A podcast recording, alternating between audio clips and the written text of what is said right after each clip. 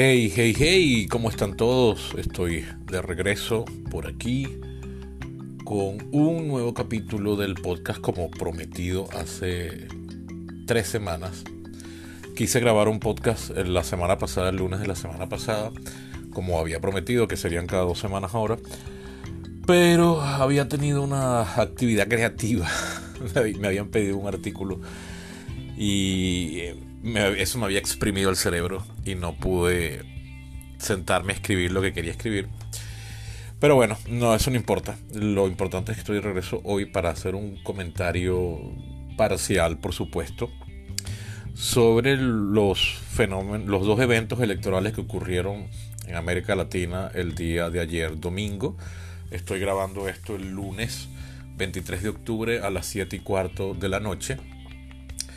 Eh, lo quería grabar más temprano, creo que pueden escuchar hasta los sapos atrás en la ventana. Pero eh, nada, tuve que salir a trabajar hoy. En la mañana amanecí enfermo, luego en la tarde salí a trabajar y no me dio chance, sino hasta ahorita, de poder grabarlo.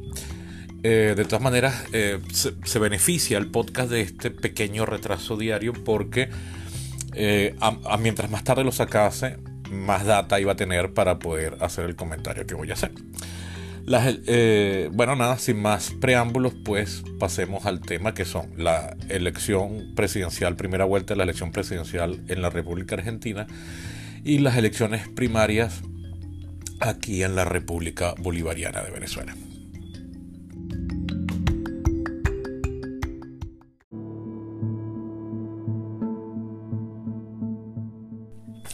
Bien, comienzo por el sur, me voy hasta la República Argentina, donde ayer domingo tuvieron lugar la primera vuelta de las elecciones presidenciales, resultando en un batacazo, porque quedó de primero con un 36,68% para este punto, póngale 36,7%, el candidato Sergio Massa, candidato oficialista, ya que actualmente es el ministro de Economía del gobierno de Alberto Fernández, quien había dicho hace unos meses que no iba a competir por la reelección en Argentina.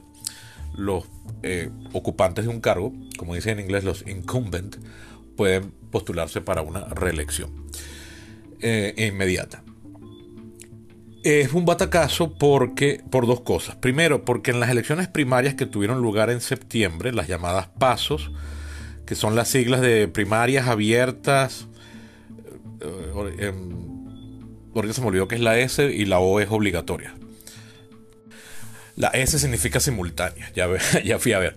Eh, primarias abiertas, simultáneas y obligatorias es un mecanismo que por ley tienen que aplicar todos los partidos para escoger a su candidato. En estas elecciones, el candidato más votado de todas las planchas presentadas son unas elecciones internas, pero que tienen lugar al mismo tiempo para todo el mundo porque son abiertas.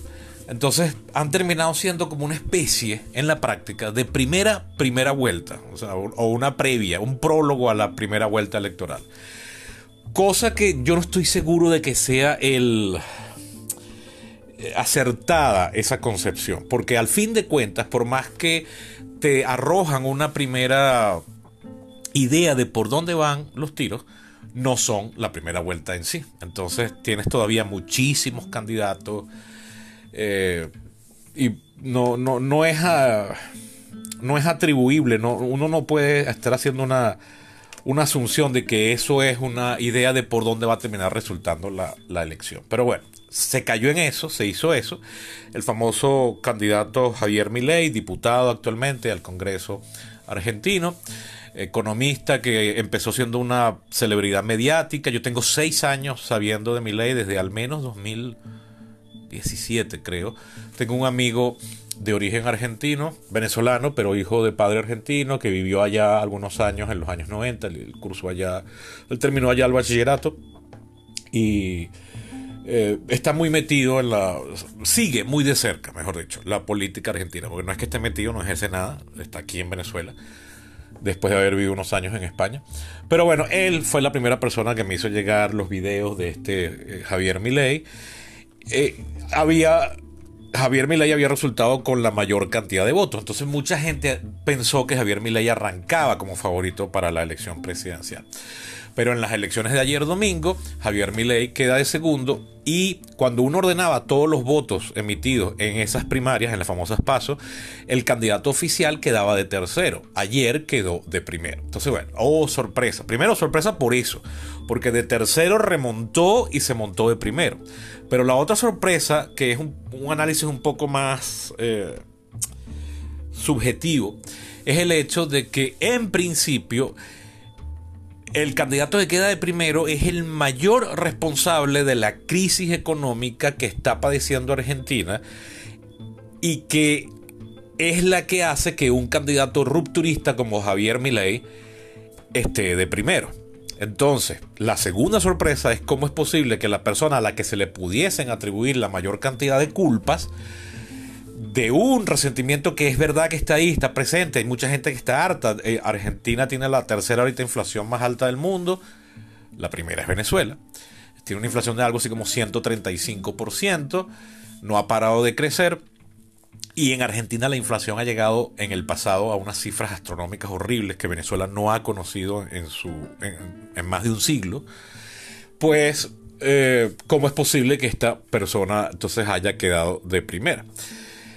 Un, más que una respuesta certera a lo que sucedió, yo creo que lo primero que se debe hacer son varias consideraciones y es a lo que voy a limitar mi análisis el día de hoy, o, mi comentario, mejor dicho. Lo primero es que, si bien en política no importan tanto los hechos como las impresiones que se tengan, porque la política es un, un fenómeno muy superficial en cuanto a... O sea, quisiéramos que fuese lo más racional del mundo, la actividad más racional, pero no lo es. Nuestras, nuestras posturas políticas son altamente pasionales, somos muy vehementes como especie, como, o sea, es una actividad humana muy voluble. ¿no? Y además, dicha volubilidad, por tanto, está derivada de que eh, reaccionamos ante impresiones. ¿okay? Parto haciendo este comentario, si se quiere, antropológico, porque eh, como contrapisa adelantada de lo que voy a decir. No es tan cierto que uno pueda atribuirle a Sergio Massa la situación actual argentina. La situación actual argentina es de larga gestación. Ha habido malas coincidencias, o sea, no, no es culpa de nadie no es atribuirle a ninguna persona que Argentina esté atravesando ahorita una sequía terrible que ha hecho que el campo haya perdido su productividad, se hayan perdido montones de cosechas, haya muerto mucho ganado de todo tipo y entonces el país no pueda estar exportando y por tanto generando las ventas que debería para eh, que eso circule dentro de la economía. Eso no puede atribuírsele a un ministro. Eh, luego la pandemia tampoco es culpa de un ministro. Luego eh, algunas de las deudas en las que incurrió Argentina fueron... Eh, son casi todas de gobiernos anteriores. el, último que pidió un préstamo mil millonario fue el gobierno, entre comillas, voy a usar estas etiquetas que no me gustan, pero para que se entienda, derechista de Macri. Fue el último que pidió un préstamo gigantesco al FMI. Eso no se le puede atribuir a Sergio Massa. Sin embargo, como ya decía antes de, hacer este comentario, si mucha gente cree que sí, entonces no importa que no sea atribuible a él, porque en política reaccionamos ante lo que creemos, percibimos, nos parece, sentimos, quisiéramos que, no a lo que realmente es factualmente. Sin embargo, sospecho que mucha gente cree que efectivamente o sea, que, puede haber hecho este comentario que estoy haciendo yo. Porque al final de cuentas también el actual presidente de Argentina no es Sergio Massa, es Alberto Fernández. Sergio Massa es un empleado para los efectos prácticos de Alberto Fernández. Y si él ha querido tomar alguna medida y Alberto Fernández no ha querido, él tiene que bajar la cabeza porque su jefe es el presidente de la República, Alberto Fernández. Entonces, sospecho que para un porcentaje considerable de personas, pues eh, Sergio Massa no tiene tal grado de responsabilidad en lo que está pasando y lo ven o lo perciben quizá como de alguna forma con la capacidad para resolver el problema una vez que se quite de encima a Alberto Fernández y pueda gestionar él las cosas directamente en vez de tener que ser un ministro de otro gobierno. Hoy escuchaba en la radio a un analista, un periodista argentino, que decía que en la práctica el presidente está siendo Sergio Massa, porque bueno, no está es el que más aparece en público. Alberto Fernández solo apareció ahorita en una reunión de los BRICS y tal y qué sé yo. Sí, pero eso es una percepción. Al final de cuentas, el presidente es Alberto Fernández, no importa la dinámica interna que se esté dando. Entonces, eh, puede que haya gente que haya percibido eso, puede que, o que considere ese principio y al final de cuentas también se agrega el elemento de que el otro candidato, Javier Milei, es ampliamente desagradable para un montón de personas. A mí me resulta intragable. Yo puedo estar de acuerdo con algunas ideas de Milei. A, a mí me parece que, así como cuando apareció Trump en su momento en, en la escena política nacional en los Estados Unidos en 2015, y luego, para sorpresa del mismo Trump, en adelante terminó convirtiéndose en el presidente, que es la presidencia de Trump es el caso perfecto del famoso cuento aquel de principios del siglo XX que leíamos aquí en, primaria, por lo menos en mi generación, que se llamaba El Diente Roto. Eh, una de las cosas que, que, sorprende a estos candidatos es que, bueno, que dicen cosas que varios pensamos y estos se atreven a decirlas en público. Entonces eso hasta cierto punto puede agradar. Uno dice, bueno, mira, yo estoy de acuerdo con esto, pero la forma en que lo dicen o todo el paquete en el que se presenta, pues, pues me resulta más desagradable que...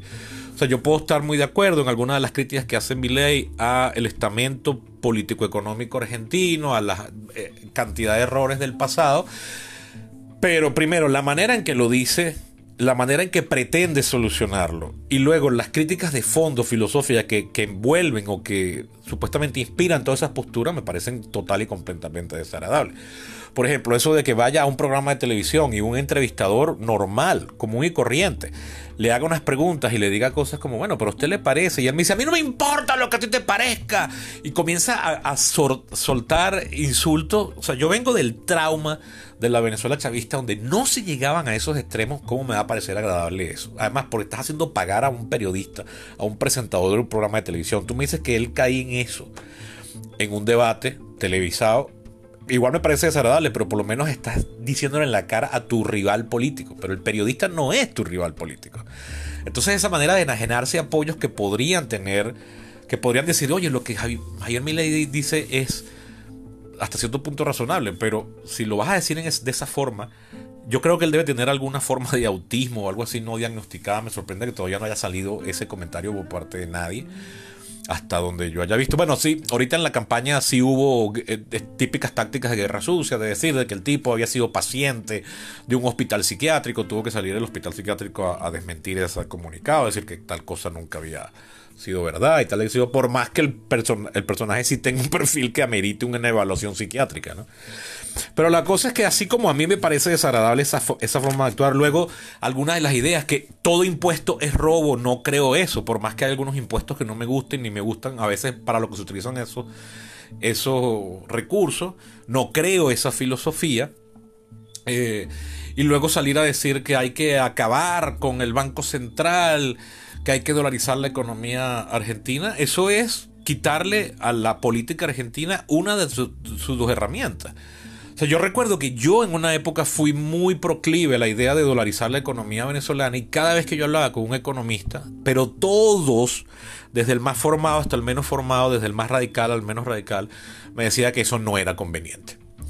Porque un, un gobierno cuenta con dos mecanismos, las políticas fiscales y las políticas monetarias, y si tú dolarizas, le quitas una de esas dos herramientas te quedas solamente con la fiscal, porque tu política monetaria pasa a ser la de los Estados Unidos, que no va a tomar decisiones sobre la base de que le convenga o no a Venezuela, a Ecuador, a Panamá o a Argentina.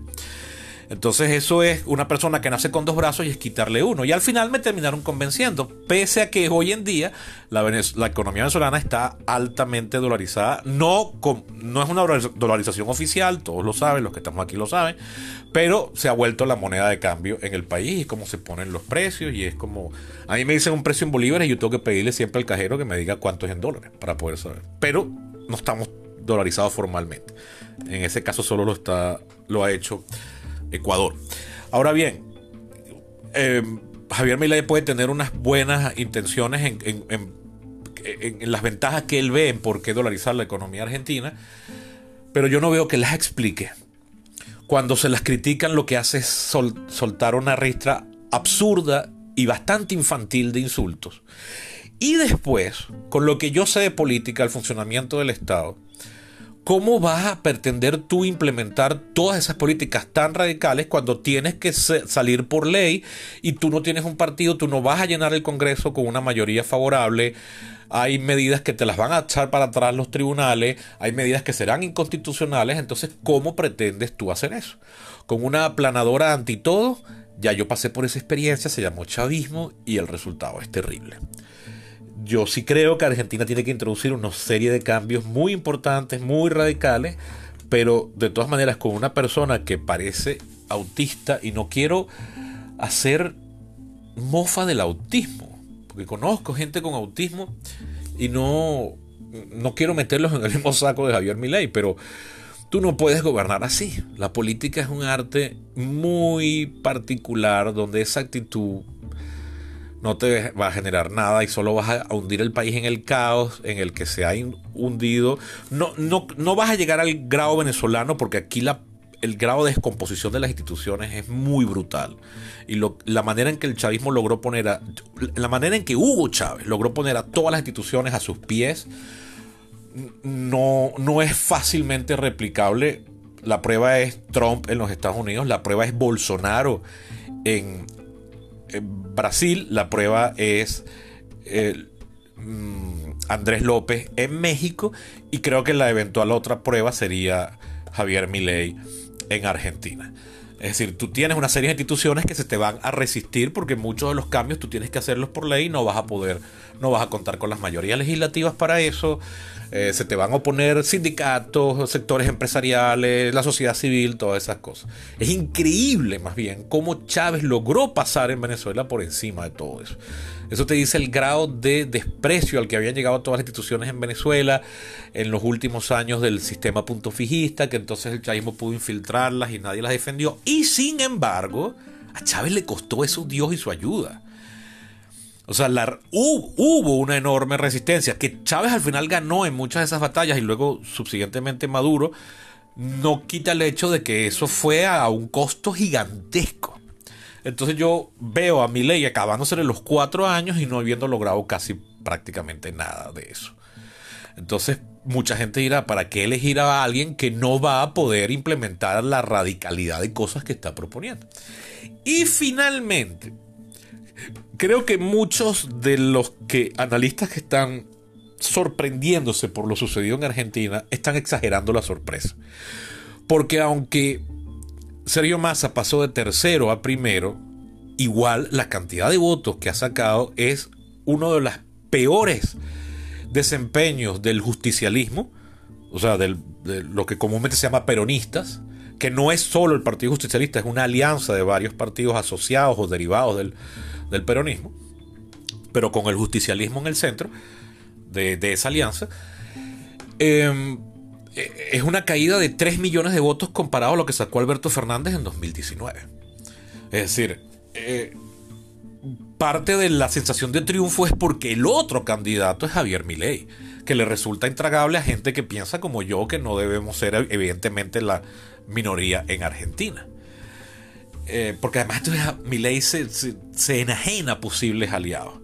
Parece que hoy concedió una entrevista a un periodista que hace cuatro días él había dicho que él no se iba a salir en el programa de ese imbécil y tal, y, yo, y esta mañana apareció en el programa de él. Pero creo que ya es tarde. Es evidentemente un cambio estratégico para tratar de salvar la campaña en el último mes, pero un gentío no va a olvidar o se va a dar cuenta de que, mira, tú estás fingiendo para la elección yo sé cómo vas a hacer tú en lo que se pase esto. Pero volviendo al punto que estaba defendiendo ahorita, eh, eh Massa sube, pero todavía sigue siendo un resultado pobre. O sea, son 36% de los votos. Redondelo, 37. Eso todavía es muy pequeño. O sea, todavía hay un 63% em, que no prefirió al candidato oficial. Entonces no, la gente que se está horrorizando, ¿cómo es posible? El latinoamericano aprende, el partido que tiene acabado Argentina. Primero, Argentina no está destruida ni remotamente en el mismo situación en la que está Venezuela, con toda esa inflación de 135%, que es horrorosa, y eso acaba con el tejido social. Eso todavía no es equivalente a lo que ha hecho el chavismo en Venezuela en los últimos 24 años. Ni remotamente. Por más mal que esté la situación argentina, que lo está. Luego, ojo, 63% no votó por eh, Sergio Massa. Lo que pasa es que las opciones opositoras estaban divididas, se pelearon entre ellos, el, el que va punteando es inmamable. Entonces, bueno, es una situación difícil. Ahora lo interesante es ver cómo termina la carrera en la segunda vuelta. Podría terminar bastante cerrada, podría ser un 51-49. Y eso ya va a meritar otro análisis. Yo no sé hasta qué punto Javier Milei tiene toda una plancha eh, legislativa de, eventuales candidatos a otros cargos, como sí tenía Chávez aquí en el 98, y ellos ganan mayoría, eh, no mayoría, sino una pluralidad, es decir, la minoría más numerosa en el Senado y en la Cámara de Diputados en el año 98. Pero luego Chávez pasa por encima de eso, convoca un referéndum, eh, un referéndum consultivo para cambiar la constitución y ya con eso terminó de infiltrar todas las instituciones. Pero ahí había algo que muchas veces muchos de estos candidatos radicales, cuando Rafael Correa llegó a la presidencia en Ecuador, él no tenía un partido. Y entonces él no pudo, por fortuna, él hizo el mismo truco de Chávez de la constituyente y eso le permitió cambiar un montón de instituciones, que yo sí creo que en Ecuador había necesidad de modernizar ese aparato constitucional porque era muy... tenía unas herramientas que no van con el tiempo, los tiempos actuales, con el zeitgeist político de la actualidad. Pero no tenía una mayoría en el Congreso. Yo no sé si Javier Milei tiene toda una maquinaria partidista para eventualmente no solamente que gane él el Ejecutivo, sino que su causa y sus adeptos ganen el control legislativo.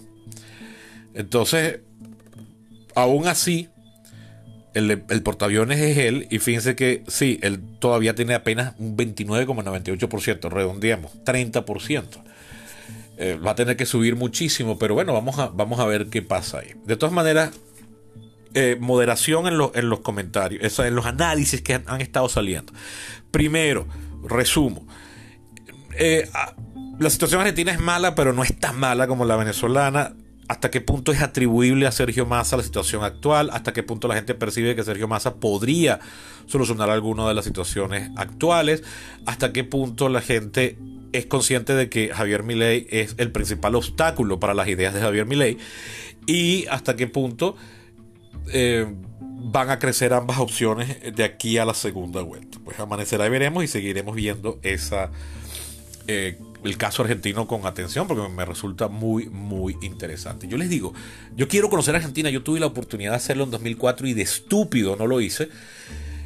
Eh, yo, mi mamá es muy adepta a estos canales de cocina y de decoración y renovación. Hay uno que se llama El Gourmet, hay otro que se llama un, eh, canal Gourmet, hay otro canal que se llama eh, Utilísimo, hay otro que se llama Discovery Home and Health.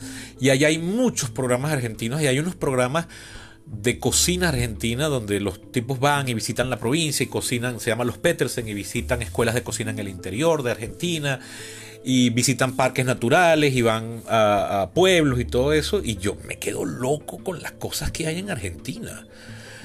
Y yo digo, no puedo creer, o sea, si tú no me dices que esto es Argentina, yo creo que esto es Italia, Alemania, Austria, una cosa así. O sea, yo, no, yo digo, no puedo creer que esto sea un país latinoamericano con todos los problemas que yo sé que tiene Latinoamérica en general y Argentina en particular.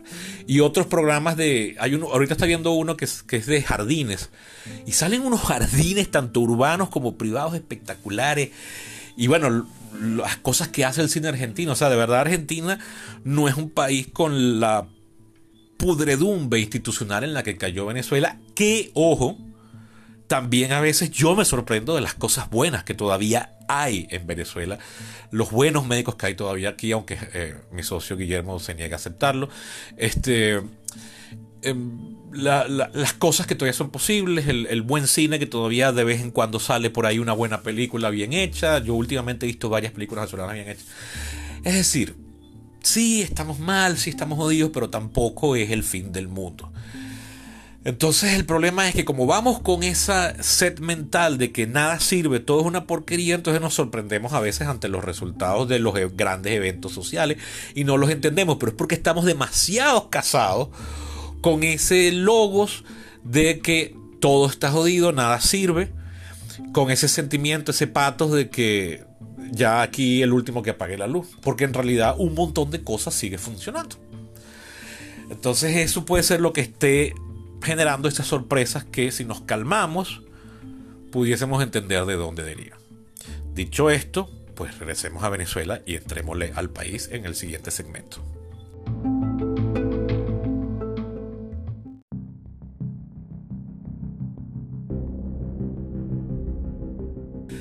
Bien, Venezuela. El día ayer, 22 de octubre, también tuvo lugar las elecciones primarias en Venezuela. Eh, pactadas por las grandes fuerzas políticas que hacen oposición en el país. Yo tengo que admitir que para hacer este análisis yo estoy partiendo con plomo en el ala porque aunque yo nunca me involucré en entender el en dedicarle la cantidad de cabeza y atención que le dedicaba, por ejemplo, mi papá o varios amigos y colegas de la universidad a las minucias de el devenir político venezolano. Yo tengo una amiga, colega, nos estudiamos juntos, nos grabamos juntos, que ella está ahorita en Washington. Y a mí me, yo le tenía que preguntar a ella muchas veces, ¿y este quién es? ¿Y este por qué está opinando esto? ¿no? Pero estaba lo suficientemente enterado como para poder aventurar análisis, que los hice muchas veces, y em, opinar sobre la situación política venezolana. Pero eso llegó hasta 2016-17. Después de que el chavismo se pasó por el forro el resultado de las elecciones legislativas de 2015, que le dio el total control de la Asamblea Nacional, el Poder Legislativo Nacional, a la oposición, con una super mayoría calificada que le permitiría hacer leyes orgánicas y remover al presidente y todo. Y se los pasó por el forro, hizo, hizo como si ese poder no existiera y se las arregló para gobernar. Y luego en 2017 sobrevivió a la andanada de protestas masivas que se desataron en el país que en cualquier otra democracia funcional hubiesen acabado con el gobierno, empezando por las eh, los gobiernos del puntofijismo, los gobiernos partidistas del, del, pasado venezolano, el pasado democrático entre el 58 y el 98. De hecho, ese sistema fue acabado con vainas mucho menores que eso. Eh, yo después de ahí me pasé por un periodo de, digámoslo, decepción intelectual, de convicción de que la salida no iba a poder ser posible a través de las herramientas institucionales establecidas para cambiar el gobierno, porque cuando se comenzaron a implementar el gobierno las torpedió y las impidió. Eh, le arrebató cualquier eh, autoridad al Poder Legislativo, a la Asamblea Nacional, impidió la realización de un referéndum revocatorio y sobrevivió a punta de gas del bueno y plomo parejo a las protestas masivas de la población. Logró tener a los militares en su campo, el último factor de poder. Eh, no sé eh, los detalles de cómo lo logró, pero efectivamente los, corrompió, los puso a todos a su favor. A mí siempre me sorprendió que los militares eran los primeros, la tropa profesional era la primera a la que tú veías pasando hambre. Y, hay reportajes de que el soldado promedio estaba pesando como 50 kilos, una cosa así. Sin embargo, aparentemente, bueno, para, para las tropas y los grados medios era mejor eh, estar adentro en eso que en la incertidumbre de un posible cambio. Y entonces no hubo forma de convencerlos, entonces al final el chavismo sobrevivió, sobrevivió a sanciones internacionales impuestas desde el gobierno de los Estados Unidos a partir de 2015 con Obama, que empezó primero con unas sanciones particulares con nombre y apellido a personas, que luego con Trump se extendieron a instituciones y, y ya prácticamente al final al Estado venezolano. Sobrevivió a eso el chavismo, sobrevivió a la protesta cívica, sobrevivió a insurrecciones militares puntuales, sobrevivió a todo. Yo dije, ni idea, o sea, yo aquí capitulo, yo no sé cómo se sale del chavismo. Yo creo ya que esto al final es una solamente un cambio generacional será el que transforme al país. Mutatis mutandi, una cosa parecida a lo que sucedió en la historia venezolana con el gomecismo. O sea, el gobierno de Andino en general, pero el de Gómez en particular, porque los gobiernos andinos fueron varios, pero el de Gómez, que es el que más dura, es el gobierno que más tuvo que luchar para mantenerse en el poder. Hubo hasta conspiraciones familiares al interior de la familia de Gómez. Hubo intentos de invasión, hubo alzamientos militares, hubo caudillos, hubo nuevos movimientos políticos que son la semilla de lo que luego serán los partidos en la etapa democrática del país. Hubo de todo y Gómez sobrevivió a todo eso. Y al final la transformación se dio porque Gómez se murió y los que continuaron con el gobierno iniciaron una serie de transformaciones que por un lado debilitaron la base de poder en la que estaba mantenido este sistema que además se iba a transformar de todas, todas históricamente. Y bueno, al final también no hubo voluntad de mantenerse en el poder por las vías más férreas y entonces en lo que hubo una insurrección en el año 45, que se acaban de cumplir 78 años de eso, por cierto, ahorita el pasado 18 de octubre, el sistema andino cedió y entraron en juego nuevas prácticas, nuevos hombres, nuevos procederes que son el sistema político en el que nacimos todos los que estamos oyendo esto y que termina con la llegada de Chávez al poder en, febrero de 1999, ya para el nuevo siglo. Yo creo que hasta ahora yo creo que el cambio en Venezuela va a ser de esa naturaleza, lamentablemente. Esa es una cosa que tomará generaciones, que muchos de los que hemos vivido los 24 años, Chávez, 24, y que verle la cara. Eh, por supuesto, no han sido 24 años iguales, ¿no? Eh, de, hecho, Chávez ya tiene 10 años muerto y todo. Pero eh, bueno, mucha gente no verá la transformación final, pues es un cambio generacional, así como mucha de la gente que se opuso a Gómez entre 1908 y 1920 no estaba ahí ya para ver el cambio de 1945-48. Entonces, bueno, eh, eso ha hecho que yo, y como aparentemente muchos venezolanos, nos hemos desconectado de la pugna política en Venezuela, que de verdad en ciertos momentos me ha parecido ya caricaturesca, infantil, ridícula, mínima. Un ruido que se redujo a murmullo. Y la gente está, bueno, queriendo resolver por su lado. Además, el chavismo le bajó dos también, eso hay que decirlo. A mantenerse en el poder por todas las vías posibles. Y ya se han dado cuenta que ellos pueden mantenerse en el poder dejando que la gente se haga rica por su lado. O sea, Parece mentira, pero el chavismo ha terminado aplicando la de Deng Xiaoping. Poco importa el color del gato con tal que case ratones. Si yo sigo mandando aquí, a mí no me importa que ya la ideología chavista esté muy mermada y no sea esto el, el ideario político de Chávez, que era bien difuso y era un batiburrillo de difícil definición, pero aún así uno sabía cuando estaba oyendo hablar de chavismo. Hoy en día muchas de las cosas que Chávez implementó han sido revertidas, ya la iniciativa privada no es vista con los ojos de suspicacia y enemigo existencial con la que se vio durante los años más, ideologizados de la era chavista, que comienzan eh, más o menos en 2007 hasta su muerte y en buena parte al principio de la era Maduro.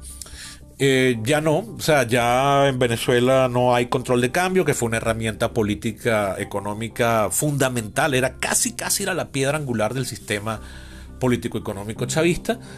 Es decir, tú no puedes hacer nada sin dólares, porque es, tu conexión con el mundo exterior, yo te controlo el acceso a eso. Ahora los dólares circulan libremente, los precios en los automercados están anunciados en dólares, la gente paga libremente en dólares, en pesos, en reales y en euros.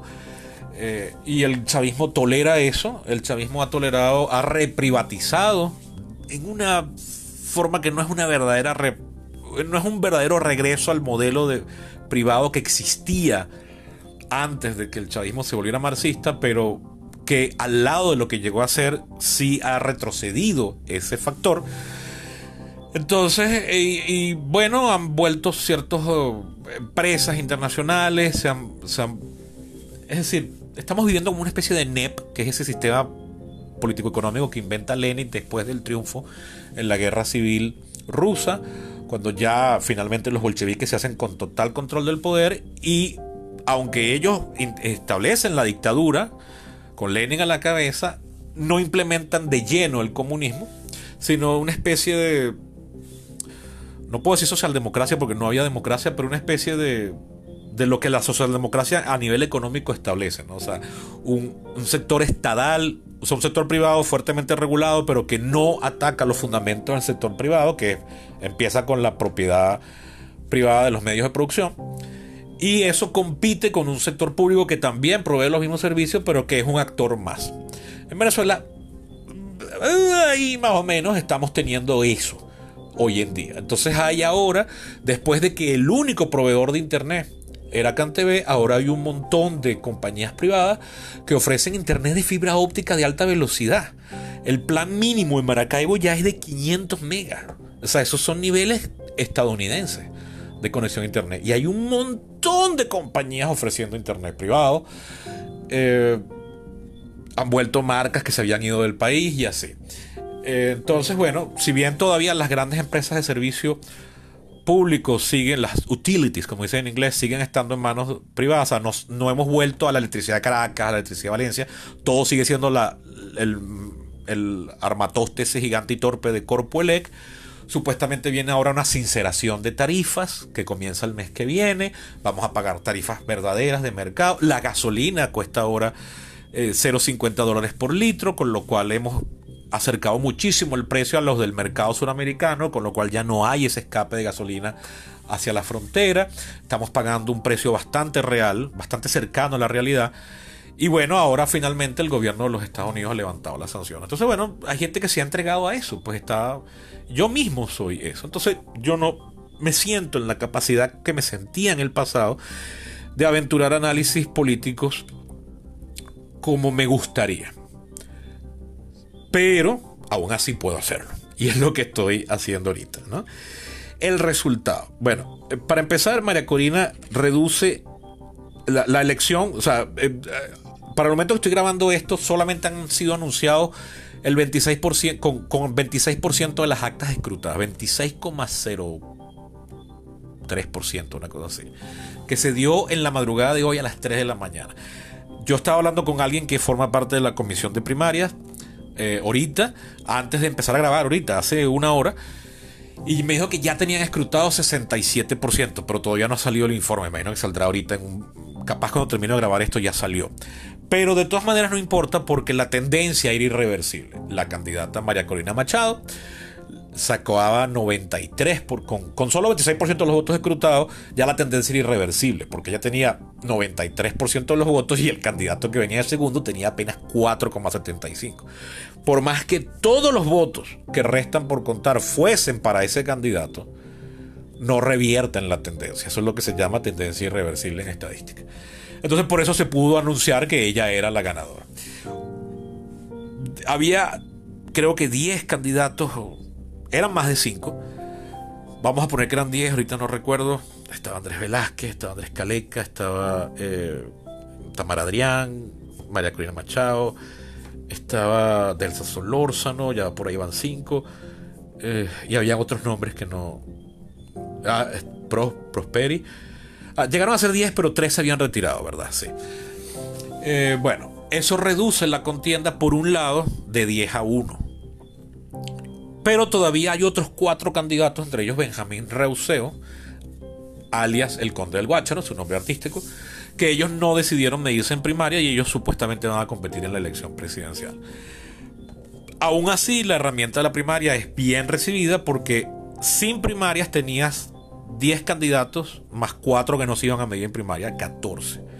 Si la primaria sacó 9 de esos 10 y ahora tienes uno más otros 4, es mejor tener 5 candidatos, que uno viene además súper legitimado por un proceso de elección primaria que no temió y que además fue avasallante su triunfo. Y eh, es mejor tener 5 que tener 14. Si además uno de esos 5 está ahorita montado en la cresta de la ola, que trae el momentum de un triunfo tan avasallador, pues es un buen escenario. Pero todos estos comentarios que estoy haciendo están partiendo de que Venezuela es un país donde se acata el Estado de Derecho y donde va a haber una elección libre, justa y competitiva. Y después, yo hubiese creído eso si fuese 2012, 2003. Después de lo que pasó en 2016 y 2017, yo me di cuenta que el chavismo no va a ceder el poder porque no quiere, porque no le da la gana, porque no puede, porque para los grandes jerarcas del chavismo, perder el poder es perder la vida. No en sentido figurado, no en metáfora, no es, no es como cuando uno está enamorado y dice yo sin ti no valgo nada, yo sin ti me muero. No, no, no, no. Ellos temen por su vida si ellos no tienen los aparatos de seguridad del Estado para protegerlos. Piénselo. Usted está en Madrid, usted está en Miami, usted está en Bogotá, usted está en Cúcuta, o usted está aquí en Caracas y ve a Diosdado Cabello, ve a Jorge Rodríguez, sin escolta, sabiendo que no está en el poder, que el aparato del Estado no lo protege, y mínimo va y le cae a insultos. Ellos experimentaron eso en 2017 cuando hacían eso que llamaban escraches en el exterior. A Jorge Rodríguez lo persiguieron con sus hijos y con su mamá en unas calles de México. Entonces eso los convenció a ellos de que definitivamente ellos perecerían si no tienen todo el aparato represor y de seguridad del Estado para protegerlos. Ellos tienen inmunidad para poder entrar y salir a otros países porque son los representantes oficiales del Estado venezolano. Sin eso, de repente agarran y en Argentina o en Chile meten preso a Jorge Rodríguez o a Nicolás Maduro o a Silvia Flores. Entonces para ellos no es una opción perder el poder. Entonces, ¿qué importa que tengamos la mejor candidata? Vamos a suponer que es la mejor candidata que ha tenido la causa antichavista desde 1998. O sea, es mejor que Salas Romer, es mejor que Francisco Aria, es mejor que Manuel Rosales, es mejor que Enrique Capriles, es mejor que Henry Falcón. O sea, nunca hemos tenido un candidato como María Corina. Vamos a suponer eso. Se van a medir después de que hicieron lo que hicieron en 2016 cuando ignoraron olímpicamente a la Asamblea Nacional, cuando mataron el referéndum revocatorio con la excusa judicial más burda, chimba e ilegítima del mundo, cuando sobrevivieron a las sanciones que impusieron Obama, Trump y Biden y la Unión Europea, cuando sobrevivieron a, las eh, varias insurrecciones militares que lograron aplacar a tiempo, ¿por qué van a medirse ahora en unas elecciones? Cuando hicieron lo que hicieron en 2018, las adelantaron al absurdo, las pusieron en mayo, inhabilitaron a todos los candidatos que tenían alguna opción real. De hecho, María Corina está inhabilitada. ¿Qué va a pasar con eso ahora? ¿Y si se mantienen firmes en sus 13 y no la dejan inscribirse? ¿Qué va a pasar? ¿Quién va a obligar al chavismo a inscribir a María Corina? Hay un acuerdo firmado que se anunció la semana pasada que revolucionó la escena política venezolana, ha liberado a algunos presos políticos. María Corina lo recibió con beneplácito, pero hay algunos analistas que no están en la lista de mis favoritos, no suelo coincidir con ellos, son de los que podríamos llamar esta oposición radical cuasi antisistema, pero que han hecho muy buenos análisis diciendo prácticamente el, acuerdo que firmó en Barbados el chavismo es comprometerse a obedecer la constitución que crearon ellos, por cierto. Pero eso es un papel. Las elecciones son dentro de un más de un año, deberían ser a finales del año que viene, que eso es un error en la letra constitucional venezolana. La, la constitución de los Estados Unidos dice cuándo debe ser la elección del presidente, tiene que ser en diciembre. Entonces, porque la verdadera elección presidencial es la del colegio electoral. Pero luego los estados por ley escogen a sus candidatos, a, los que van a hacer, eh, formar parte del colegio electoral en noviembre. En el primer martes después del primer lunes de noviembre. Pero la constitución venezolana, ni la actual ni la anterior, especifican fecha. Entonces, en 2018 pusieron la fecha súper adelantada. Nada legal les impedía hacer eso. Y ese fue el primer abuso. Luego inhabilitaron un montón de candidatos, luego no dejaron competir sanamente a, eso no fue una elección justa. Por eso es que se la consideró ilegítima y por eso es que había un argumento para decir que el presidente de la Asamblea Nacional, a partir del 10 de enero de 2019, que le tocó ser a Juan Guaidó, era el presidente legítimo. Y un montón de países reconocieron eso. ¿Y qué pasó? ¿Dónde está Juan Guaidó ahorita? La misma oposición que lo eligió presidente de la Asamblea Nacional y por tanto presidente interino del país, lo, sacó del cargo a principios de este año y Juan Guaidó está ahorita ahí tuiteando desde Miami. Una cosa muy patética, ¿no? Pero oye, Juan Guaidó hizo lo que pudo con lo que se le dio. Llamó a una insurrección desde la autopista junto a Leopoldo López y salieron tres o cuatro militares nada más a seguirlo. Estuvo, con, estuvo en la frontera con Almagro, dando un discurso que tú decías, bueno, mira, nosotros estamos recaudando información para poder intervenir solicitar una intervención extranjera. Intervención extranjera que no se dio y no se va a dar. No hay ningún motivo para que ninguna fuerza exterior venga a hacernos el trabajo sucio aquí. Entonces, ¿cómo obligas tú al chavismo? ¿Qué amenaza real le pones tú al chavismo para decirles tienes que aceptar el resultado de una elección? No hay ninguno. Y eso es lo que a mí me gustaría sentarme a discutir con varios de los analistas. Algunos de ellos fueron profesores míos de la universidad. Voy a ver si consigo uno para este podcast. Que me diga, para que me digan cómo se supone que se va a garantizar. Porque el fulano acuerdo de Barbados, que por otro lado recibo bien porque sí creo que era necesario levantar algunas sanciones porque no teníamos por qué ser el pueblo venezolano los que padezcamos. O sea, las sanciones que eran puntuales con nombre y apellido sí pueden seguir. Pero sancionar a la empresa del Estado, entonces no podemos eh, producir gasolina aquí, tenemos que importarla de Irán, eso está dañando los carros, en el interior no hay gasolina, eso es terrible. Entonces sí, yo recibo con beneplácito el levantamiento de algunas de esas sanciones. Sí me alegra y sí creo que son adecuadas y creo que van a revertir en la mejora del país. Eh, pero bueno, nada, el chavismo se salió con las suyas, consiguió algo que le va a permitir seguir con esta NEP o con esta política tipo de NCOP. Vamos a ver hasta qué punto lo administran bien. No confío en ellos. Primero porque han demostrado su incompetencia y su maldad.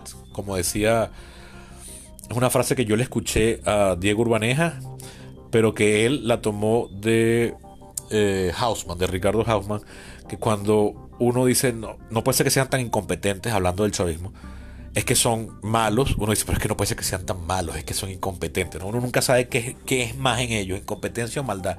Y cuando yo le planteo esto, mucha gente me dice, no, no, las dos cosas. Sí, pero espera que para ser un buen malo, no puede ser tan incompetente. Pero no puede ser posible humanamente que alguien sea tan incompetente. Entonces por eso nunca resuelvo esa duda, ¿no? La cosa es que, bueno, no confío en ellos por incompetencia y por maldad, pero sí siento que algunas lecciones las han aprendido. Entonces, bueno, qué cagada que el chavismo ahora comience a gobernar con más recursos y comience a gobernar mejor.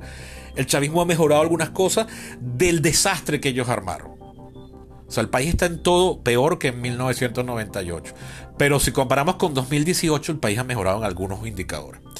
Claro, el, el, desastre de 2018 no puede ser atribuido al pasado, es atribuible al mismo chavismo, sobre todo a la gestión actual. Pero, sin embargo, hay cosas que han mejorado. Ya mencioné algunos hechos puntuales. Entonces, bueno, es complicado, pero si además tienen ahora más herramientas, si para ellos salir del poder es un no radical, o sea, ellos prefieren estar aislados total y completamente de la comunidad internacional como lo está Corea del Norte, por ellos no pueden entregar el poder porque mueren Puede que no les pase nada, pero ellos están convencidos de eso, porque una vez más, como comencé diciendo al principio de este podcast, en política importa más lo que la gente percibe, cree, sospecha, siente, teme, anhela, que lo que realmente es. Entonces el chavismo podría recibir todas las garantías de la historia de que no les va a pasar nada, no importa. Ellos tienen un miedo legítimo y bastante humano que tiene cierto apoyo en la evidencia empírica de que si ellos carecen de esas herramientas de seguridad, ellos mueren físicamente. Desaparecen de la faz de la Tierra. Entonces para ellos no es opción. Además de que les gusta mucho estar ahí, lo disfrutan un mundo, se les ve en la cara, están todos gordos.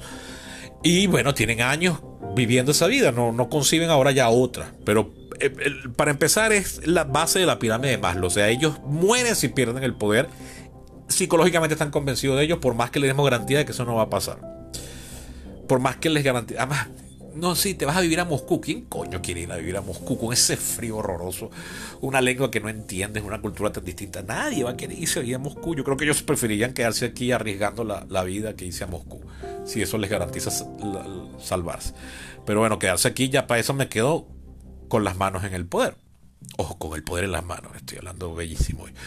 Pues bien, eh, entonces ahora, ajá, realmente lo que pasó ayer es lo más sencillo, es coger un candidato unitario que no es tan unitario porque todavía hay cuatro que no se midieron en primaria, pero son completamente irrelevantes y no va a pintar nada.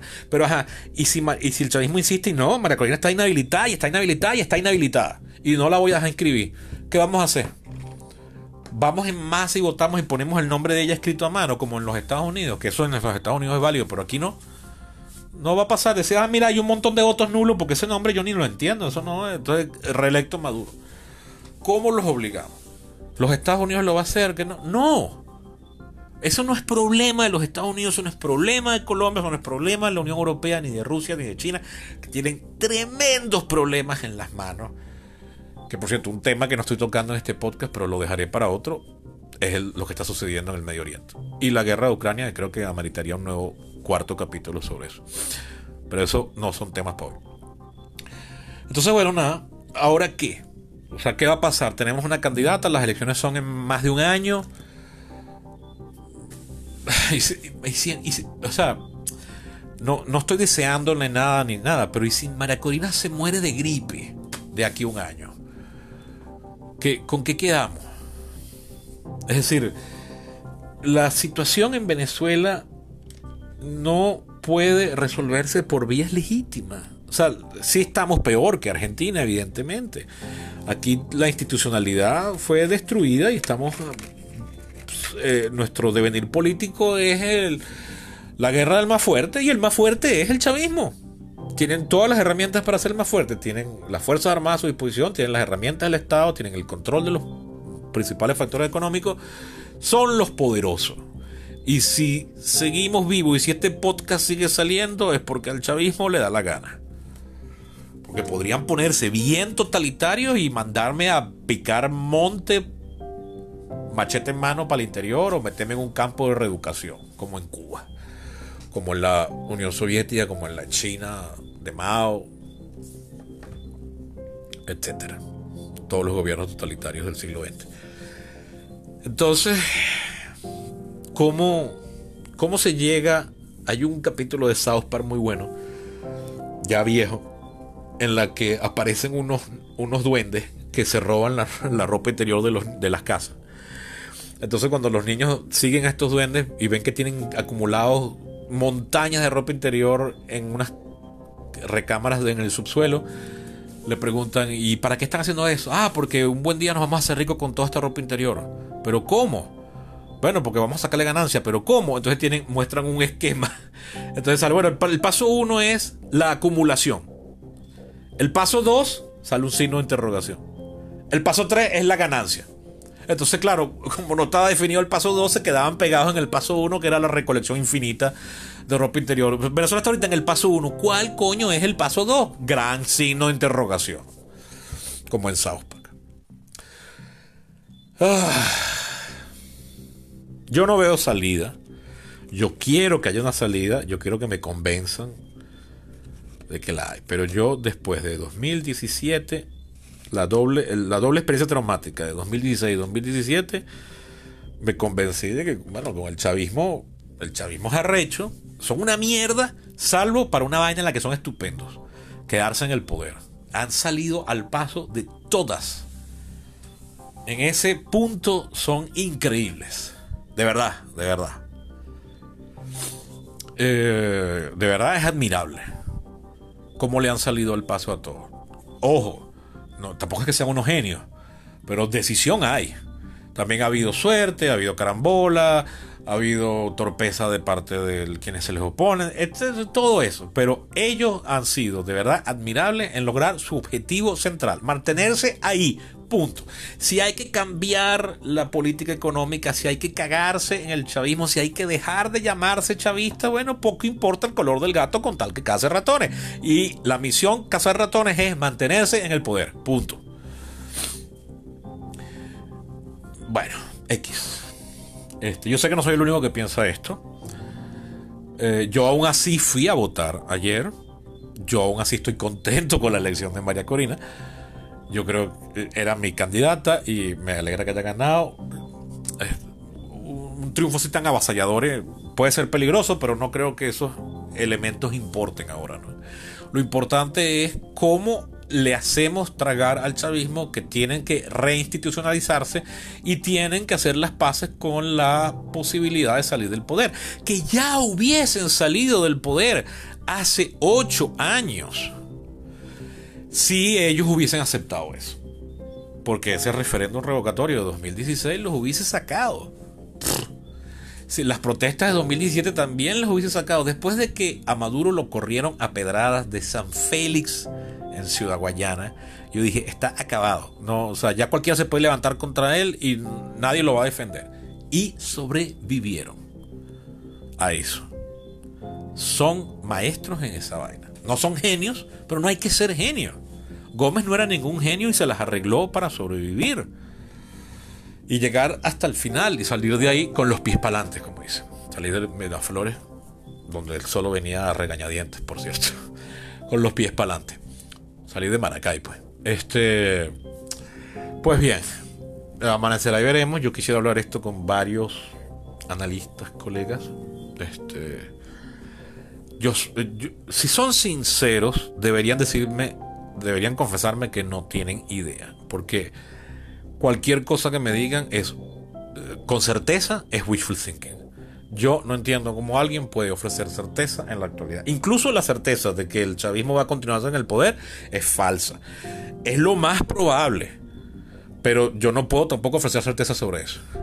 Porque mira cómo fue derrotado el, el sistema andino en 1945 cuando se pensaba que no podía. Mira cómo fue derrotado Pérez Jiménez en el 58 y mira cómo fue derrotado el sistema puntufijista en el 98. O sea, nadie de los que estaban en la nómina del Pentágono y del Departamento de Estado vaticinó en diciembre de 1988 que 11 meses después el muro de Berlín iba a caerse. Y la Unión Soviética iba a implotar. Ninguno. Hay famosos autores. Aquí estoy sentado en la biblioteca de mi casa donde hay dos de esos autores. Una de ellas acaba de recibir póstumamente el premio Príncipe de Asturias justamente por esos trabajos. Una historiadora francesa. Casi todos son franceses, por cierto. Y cuando son rusos, no eran del área político-económica, eran del área de la literatura y cosas de eso. Eso es muy significativo, ¿no? Pero las pocas personas, que fueron siempre pocas, que vaticinaron el fin de la Unión Soviética, por ejemplo, uno es Emmanuel Todd, en un libro que se llama La Chute Final, La Caída Final, eh, del año 78, cuando era un, estudiante de, eh, recién graduado, un estudiante de posgrado, con solos análisis eh, demográficos, nadie le hizo caso a eso. Es decir, la certeza que había en diciembre de 1988 de que seguiría habiendo un muro de Berlín en diciembre de 1989 era total. Y sin embargo, se cayó aquella mierda.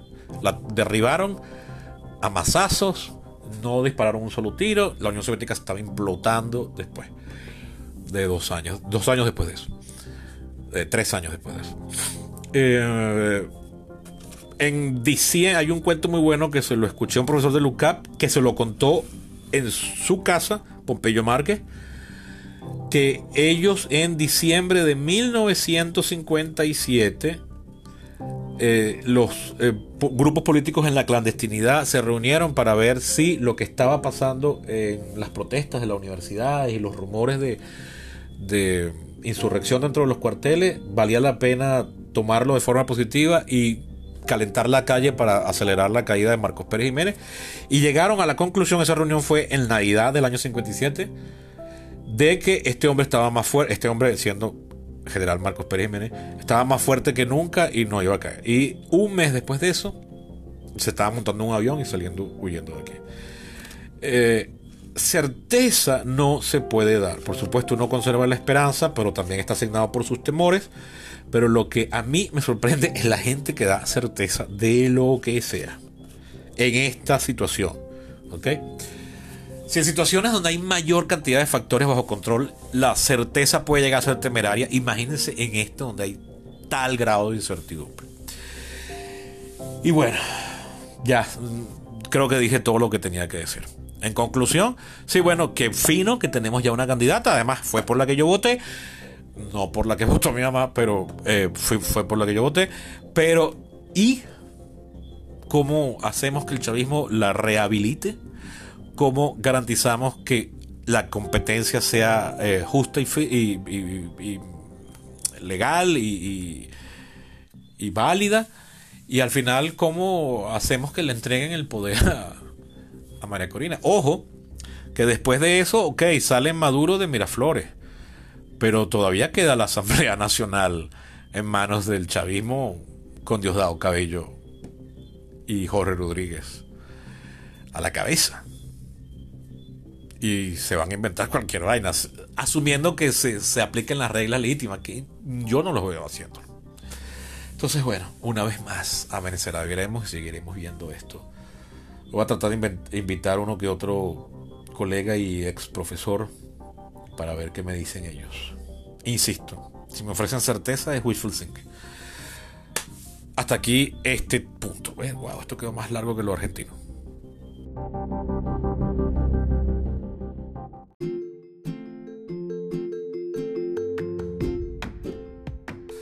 Wow, estoy agotado, no sé cómo no me arde la garganta, porque yo no estoy dando clase ni nada. Pero bueno, ahí está, listo. El podcast ha vuelto, al menos por ahora.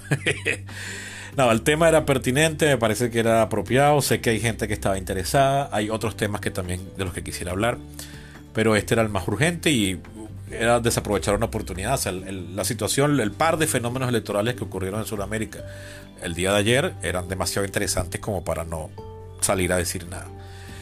Y creo que tenía algo bueno que decir, que no he dicho nada nuevo, sobre todo en el caso venezolano, sé que muchos piensan como yo.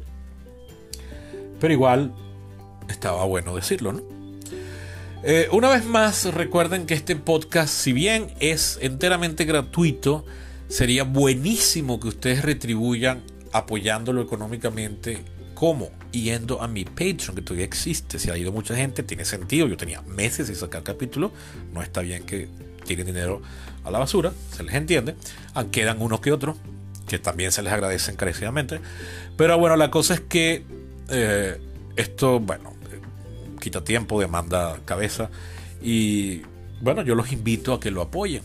Fíjense que no les estoy cobrando nada, no estoy poniendo un paywall para que puedan oírme, porque estaría seguro de que no me oiría nadie. Pero, para empezar, pero no me parece justo, ¿no? O sea, yo quiero que, esto le llegue a la mayor cantidad de gente. Pero también se agradece muchísimo si lo apoyan económicamente. Entonces, ¿cómo vas? hacen? Van a mi Patreon, que se escribe Patreon, escriben www.patreon.com slash o barra lateral perípatos. Y ahí van a ver que por un dólar, mínimo un dólar, pueden donar más, por supuesto, todos los meses, pues apoyan esta causa. También pueden apoyar haciéndosela llegar a todos aquellos que creen que les interesa o puede servir de utilidad. Ha sido todo por hoy. Hasta la próxima. Bye.